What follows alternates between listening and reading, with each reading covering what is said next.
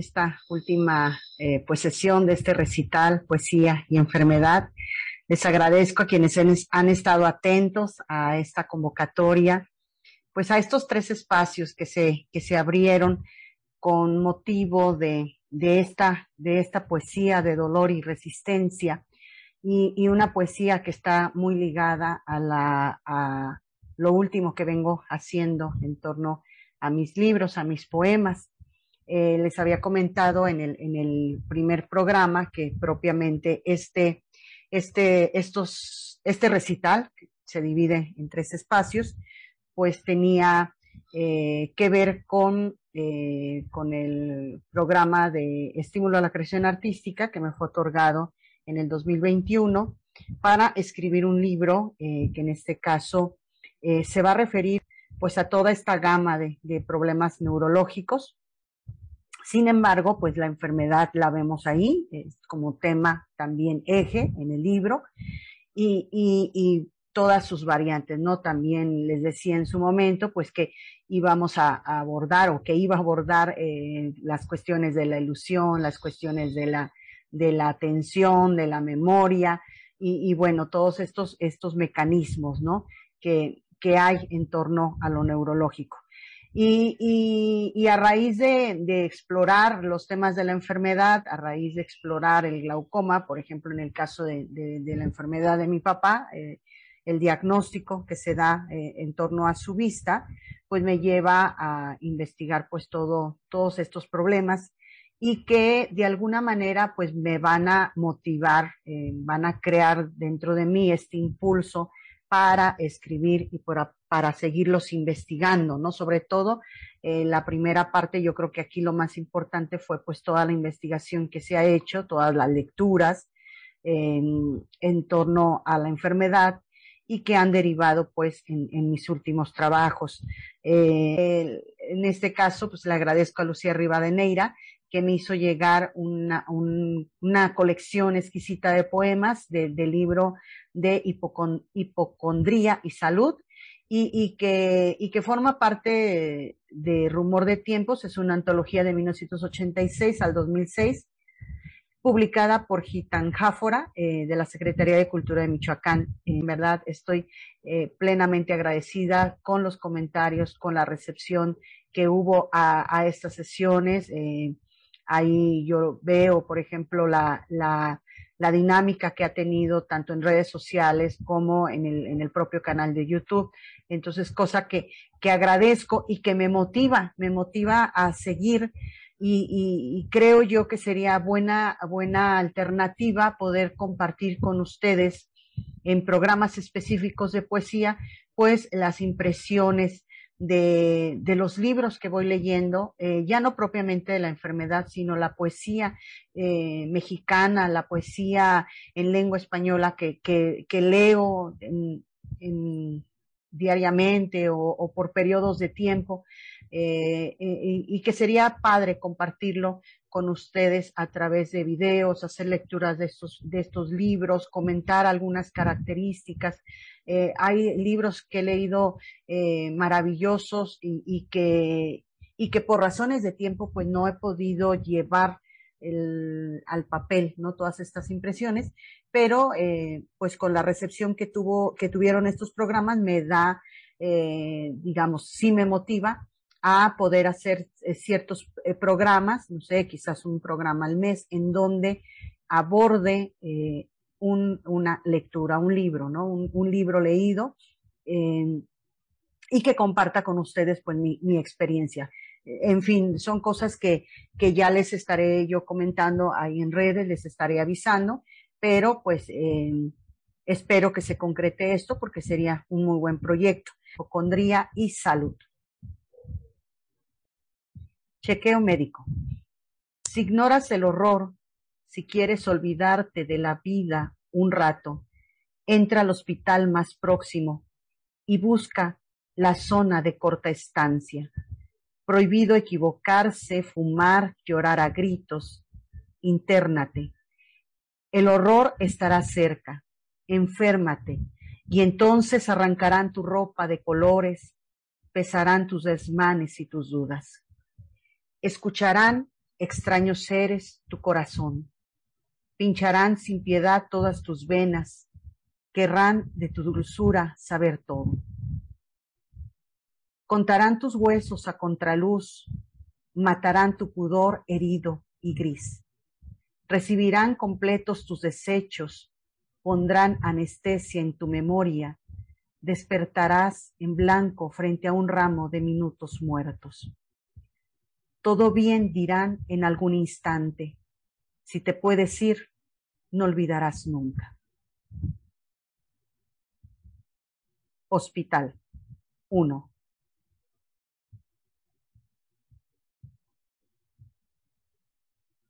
Quiero imaginar cómo me miran en extraño, en extraño colchón, los que vienen de afuera, los que huelen a calle, a periódicos. Quiero imaginar cómo me miran pasados veinte días de holganza dolorosa, de llantos sostenidos, de cambio de trinchera. 2.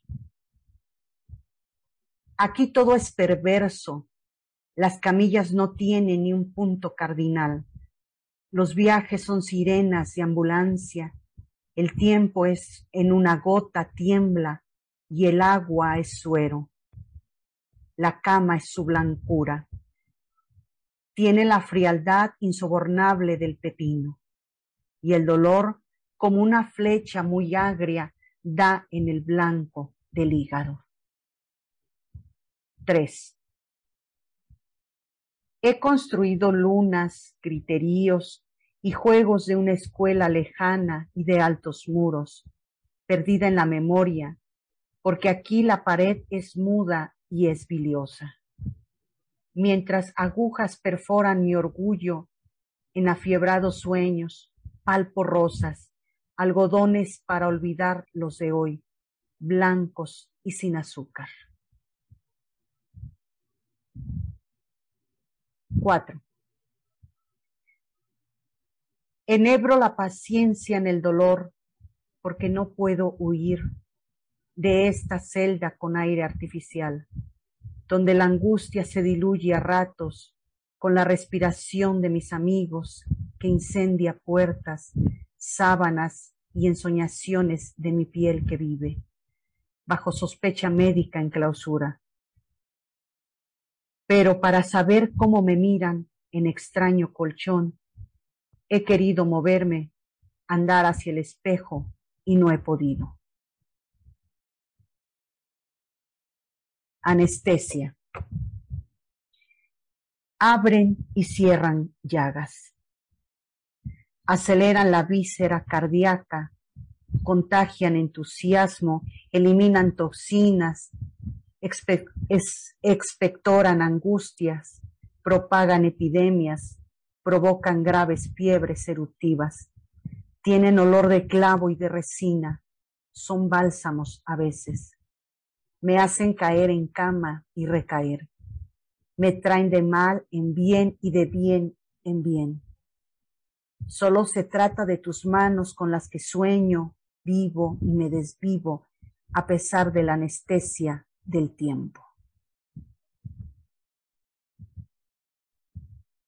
Cirugía. Aunque soy carne viva, con humedad de angustia muy lejana, me pongo perfume en todo el cuerpo para que las heridas se evaporen.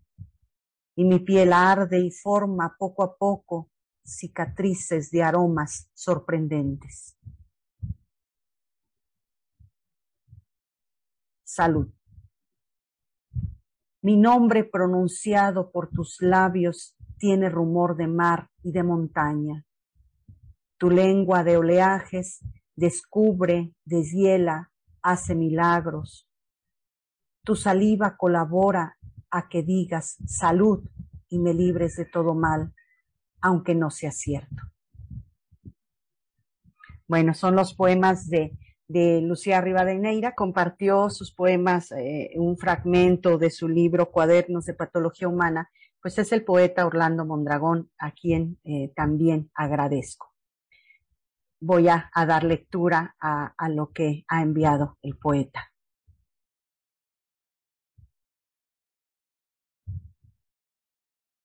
Poema 18. Pesa entre 15 y 30 gramos. Mide de 4 a 6 centímetros. La tiroides es una mariposa abrazada al cuello. Qué sencillo explicar con palabras los lugares del cuerpo. Decir árbol bronquial y que nazcan ramas buscando oxígeno. Decir pupila y que una niña se siente al centro de los ojos. Pero cuando mi amiga dice cáncer, es otro el animal de su tráquea. Dice cáncer y la sangre, la piel, el frío se astillan. Mi amiga sonríe como si no le importara. Se ha entrenado para no mostrar emociones en momentos así. Pero esta vez no le sirve su bata blanca ni la máscara de compasión que usa en los pasillos. Es ella quien debe darse la noticia. Se concentra en la acción para no pensar en lo que sigue diagnóstico, pronóstico, tratamiento, en otros términos, destino. Mi amiga dice cáncer, pero no se aflige, no quiere, no tiene tiempo. Quiero ofrecerle una palabra que adelante los días y ponga mi brazo en las agujas. Qué delgadas son las palabras para decir y que no se rompan. Quizás soy quien más teme, no al desenlace, sino a su cercanía, a mi propia garganta. Todo ese tiempo miré la enfermedad como quien ofrece un vaso de agua al incendio. El rescatador, no el rescatado, pero la realidad siempre ha sido una casa de espejos que nos hace preguntarnos sobre el lugar donde observamos. Mi amiga acerca mi mano a su garganta. ¿Quieres sentir? Toca. ¿Lo sientes? El siguiente poema lleva como título Suturas. Han desaparecido los guantes, los apósitos, las cobijas sucias, las ondas. Alguien limpió las flemas, le cerraron los ojos a la mandíbula, desconfió de toda esa pulcritud, esta tan tranquilidad de muerte. La hija me pregunta si se ha ido en paz. Le miento. Busco algún indicio, un detalle que me diga que el ajetreo de la reanimación sí ha ocurrido, que no me la inventé. En el suelo alguien resbaló con un pequeño charco de sangre. Una gruesa pincelada de rojo brilla sobre el azulejo, me devuelve la cordura. Voy a leer el poema 19. Preguntaste qué significa la aguja, cuál era el origen del dolor, pero el dolor no requiere de una herida. La enfermedad no enseña, no es un instrumento de castigo. Existe sin dirección, sin propósito. Es apenas la sombra a la que damos sentido antes que el dedo del azar jugando nos aplaste. Y voy a leer el último poema eh, que me compartió eh, Orlando, que es el poema 20 quieren vivir su muerte. Nada les queda en los harapos de sus cuerpos, en las magulladuras. Nada les obedece. Ellos muerden y desgarran, se alimentan de mí, entre mi garganta y lo que digo, entre yo y el que me mueve. No lo saben. Poco me queda de lo que llaman hombre. Ellos lo devoran. Yo, en cambio, en venganza, no los dejo morir. Bueno, voy a continuar con eh, con el poeta Jorge Fernández Granados, eh, que voy a compartirles un poema que, que, me parece revelador en el tema de la ceguera. Eh, en este poema, pues se reflexiona, ¿no? Las cosas del mundo, las cosas que están, pero cambian de lugar o desaparecen. Este es el poema que abre propiamente uno de mis libros, que es La niebla crece dentro del cuerpo, y que, y que fue detonante para que yo me, me pusiera a investigar sobre la ceguera, ¿no? Una ceguera que, que, le fue diagnosticada a mi papá, un glaucoma avanzado, pero que a partir de, de, de este poema, de, de, haberlo reflexionado, de haberlo analizado, pues me, también me hice muchas preguntas, ¿no? En, en torno a la ceguera, qué exactamente es la ceguera, eh, si era oscuridad, si era neblina, digo, cosas muy sencillas, pero que finalmente van a, llevarnos tanto a la literatura médica como a la literatura, en este caso, como a la poesía, ¿no? Y, muchas preguntas, ¿no? ¿Qué, pasa en, en, el cerebro? ¿Qué sucede en el cerebro cuando se tiene una, una enfermedad como esta? ¿Cómo va a responder, ¿no? ¿Cómo vamos a completar esas imágenes truncadas, esas imágenes borradas? qué es, qué es cómo, cómo se resuelve, ¿no? Todo esto. Entonces, eh, en este caso, pues para mí el poema de Jorge Fernández Granados, en su momento, cuando, cuando, lo, cuando lo leí, pues para mí fue una gran metáfora que, que, podíamos aplicar o que se podía aplicar al mundo de los ciegos, ¿no?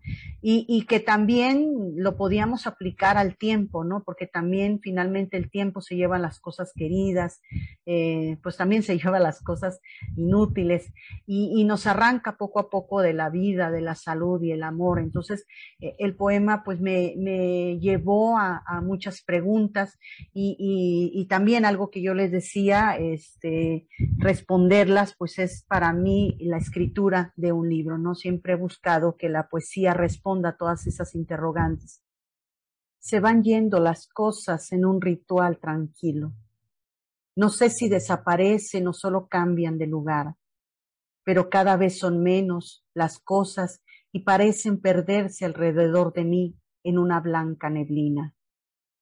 Esa luz de la tarde las protege. Los días se van llevando las cosas que he querido, con pasos secretos a mi espalda se desvanecen. Las cosas pequeñas, provisionales, las cosas que supuse que eran mías. Y cada vez me siento más solo, pero más ligero. Un emigrante, digamos, que va perdiendo su equipaje, pero no lo lamenta. Creo que mi vida ha sido un ir dejando cosas extraviadas, inútiles y queridas en lugares que he olvidado. Bueno, otro poeta que, que vino a, pues a, configurar eh, estos, este, estos poemas de los que les hablaba fue propiamente Josué Mirlo. De José Mirlo les voy a leer un fragmento del poema Himno. El poema himno está dedicado a Alfredo Rode. Era la sombra de espesa piel, viscosa y húmeda, que me lamía los ojos, acariciando mi ceguera. Di un coágulo de luz, como velero, por mis oscuras pupilas navegaba. Ni siquiera de un débil palor de luz remota columbraba yo el pulso, solo la sombra acuartelada. Cuando mi última esperanza desplomábase en mi horizonte demolido, surgió lo inesperado. Un relámpago lívido rayó mi oscuridad cicatrizándole la cara un delgado fulgor azul eléctrico. Sordos rumores de tempestad embarazada de pavor reptaban como víboras rumbo a mis oídos en la desolada planicie de mis nervios. Mi sangre enloquecida por la tormenta desatada en turbiones furiosos corría desbocada hasta mis ojos para irrigarles vida. Un segundo relámpago dejó constelaciones, violáceas en la sombra que me lamía los ojos, acariciando mi ceguera. Y bueno, Himno es un poema que, que leí en Museo de Esperpentos, este libro publicado en 1964, y, y, que me llamaba mucho la atención estos versos que, eh, que dicen era la sombra de espesa piel viscosa y húmeda que me lamía los ojos acariciando mi ceguera. Y sombra, eh, eh, Josué Mirlo la, escribe con mayúscula inicial como un nombre propio y, y, que, y que en este caso pues será un elemento importante, eh, un rostro más, digamos, ¿no? Un rostro más de la enfermedad y, aquí cabe mencionar que en el caso de Mirlo, pues padeció eh, la ceguera a partir de los, de los 60. Eh, la diabetes hizo crisis en su salud y, le afectó de manera paulatina, pero fa fatal la salud en general. Mirlo pierde la vista y finalmente el oído. Entonces, bueno, este, este fragmento de, de, himno, pues lo tomo de Museo de Esprepentos, publicado en 1964. Descubrí eh, recientemente, eh, es Ana Castro, eh, y, este, y estos poemas que voy a leer están tomados de su poemario, de su libro de poemas, El cuadro del dolor, que eh, ganó el tercer premio de poesía Juana Castro, ¿no? Ella es muy joven, pero eh, con una, una poesía eh, en torno a la enfermedad, una poesía muy, muy impactante, ¿no? Entonces es, les comparto algunos poemas. Canción de cuna. ¿Quieres que te cuente un cuento, recuento que no se acabe nunca? No te pido que me digas ni que sí ni que no, cariño sino que si quieres que te cuente un cuento, recuento, que no se acaba nunca, estás sola, estás sola y un día tendrás dolor. Raíces. Mis raíces fosilizan como una enredadera seca alrededor de mi cuerpo. Se clavan entre las uñas y la piel y taponan los oídos reptan sigilosamente y escarban, se transforman en nudos por mi pelo, luego afloran las canas. Tengo una relación contradictoria con mis raíces, mis raíces desentierran fobias hereditarias. Moriré de cáncer antes de enterrar a mi madre. Maternidad. Sobrellevar el dolor es criar a un hijo. Una ciencia exacta que solo conocen las madres, la madre del hijo y la madre del dolor, vientre por vientre. La ruta silenciosa por el cordón umbilical de luz que conecta los cuerpos, algo de lo que solo saben los ojos que alimentan al defecto y la raíz.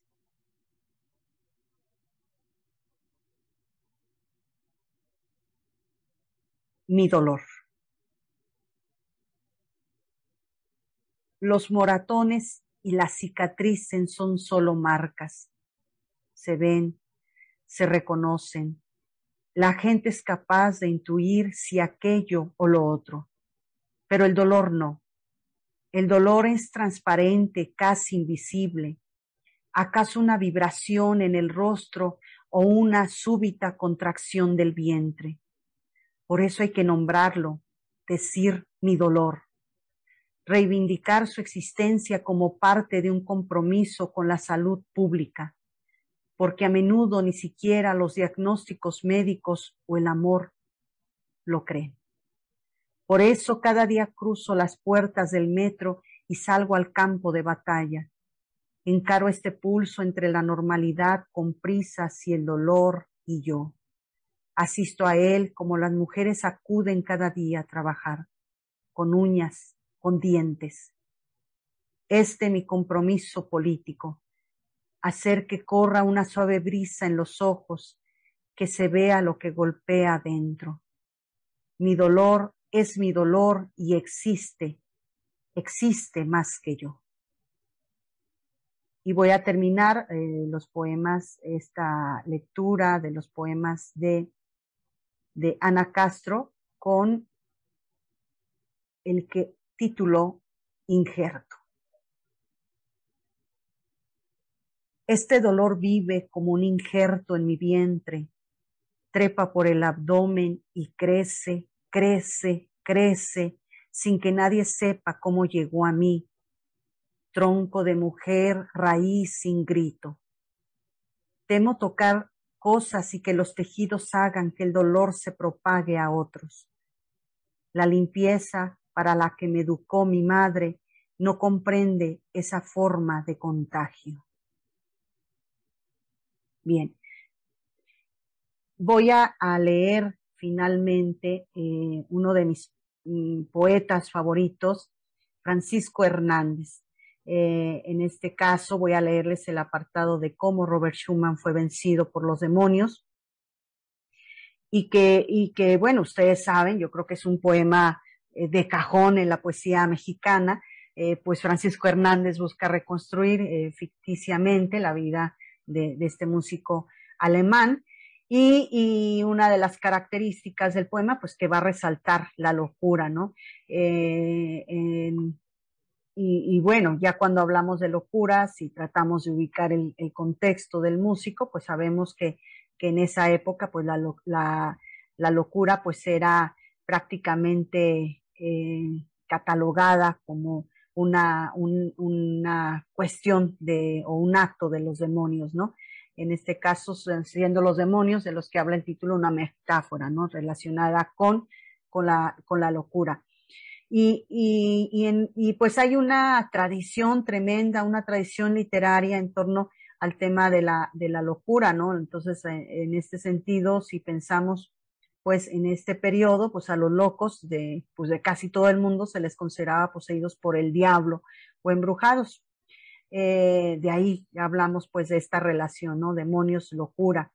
Y eh, también en este caso, eh, la idea de la locura pues va muy relacionada con el romanticismo, ¿no? Movimiento al que pertenece pues Robert Schumann. Es un poema magnífico y pues yo lo voy a leer algunos, algún, pues prácticamente un fragmento que tiene que ver pues con esta, con esta locura.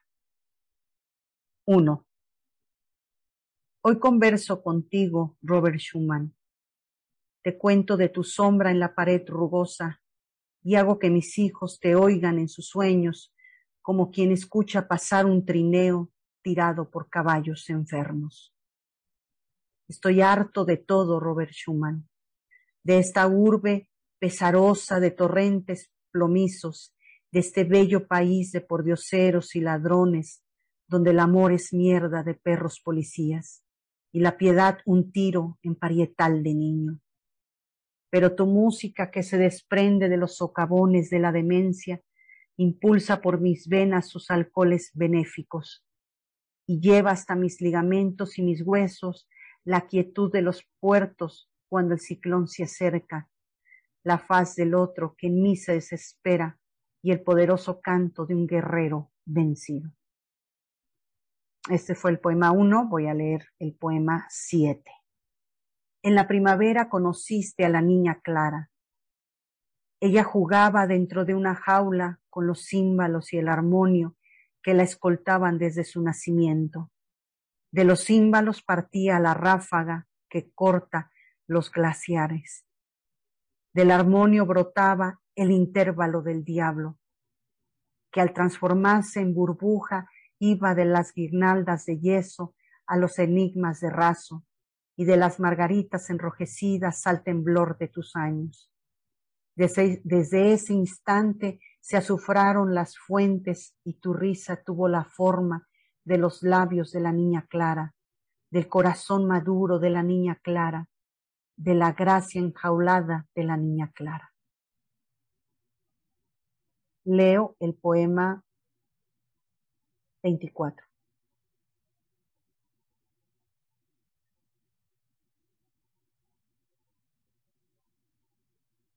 La canción de la noche te sorprendió callado.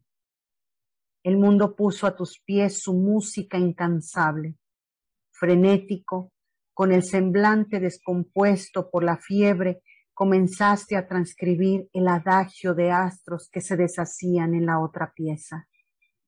El cherezo de un árbol contra el otro, el prestísimo de tu respiración condenada. Ángeles curvos llevaron tu vigilia hasta laberintos de pausas y graznidos, lejos de la clemencia y los lineamientos de la razón. Un águila cruzó los Alpes y llegó a posarse sobre tu hombro. Dos arcoíris se proyectaron en el espejo. Una catarata brotó de una sortija y con esas visiones construiste los arabescos que muchos fariseos tardarán siglos en descifrar. Pero también hicieron su entrada los demonios. Sus oratorios te llenaron el pulso de basiliscos y los bolsillos de táleros, relojes y papel pautado. Te ordenaron huir y saliste con el pecho desnudo a la tormenta, sin saber cómo llegaste a la mitad de un puente y las voces que roían tu cerebro hicieron posible la caída. En el fondo del río escuchaste por última vez la música de tu alma y del sumidero de los ahogados se desató el olor de la inocencia. Una red te hizo salir a la superficie. El pescador te subió a su barca. Las voces de ángeles y demonios habían cesado. Solo se oyó la tuya que clamaba. Debo obedecer a los dueños del silencio. No soy digno del amor de Clara. Al regresar, ya te esperaban en tu casa los enfermeros. La niña Clara, encinta nuevamente y dichosa por tu regreso, te aguardaba en la puerta con una naranja y un ramo de violetas. Bueno, pues muchas gracias. Gracias a ustedes por seguirme, por estar atentos cada ocho días, aunque este programa pues tiene una fecha especial, ya que tuvimos que moverla. Les agradezco muchísimo, agradezco sus comentarios, agradezco eh, el envío de los poemas, como, como ya comenté, eh, el que compartan, el que comenten tanto en este chat como en redes sociales. Eh, espero seguir produciendo estos programas para, para hablar de, poesía, para compartirles este género que me apasiona tanto y del cual pues espero poder consolidar una, una obra como esta, como la obra que acabo de leer de, estos, de estas grandes autoras, de estos grandes autores. Les agradezco, les mando un abrazo fraterno para ustedes y sus familias. Muchas gracias.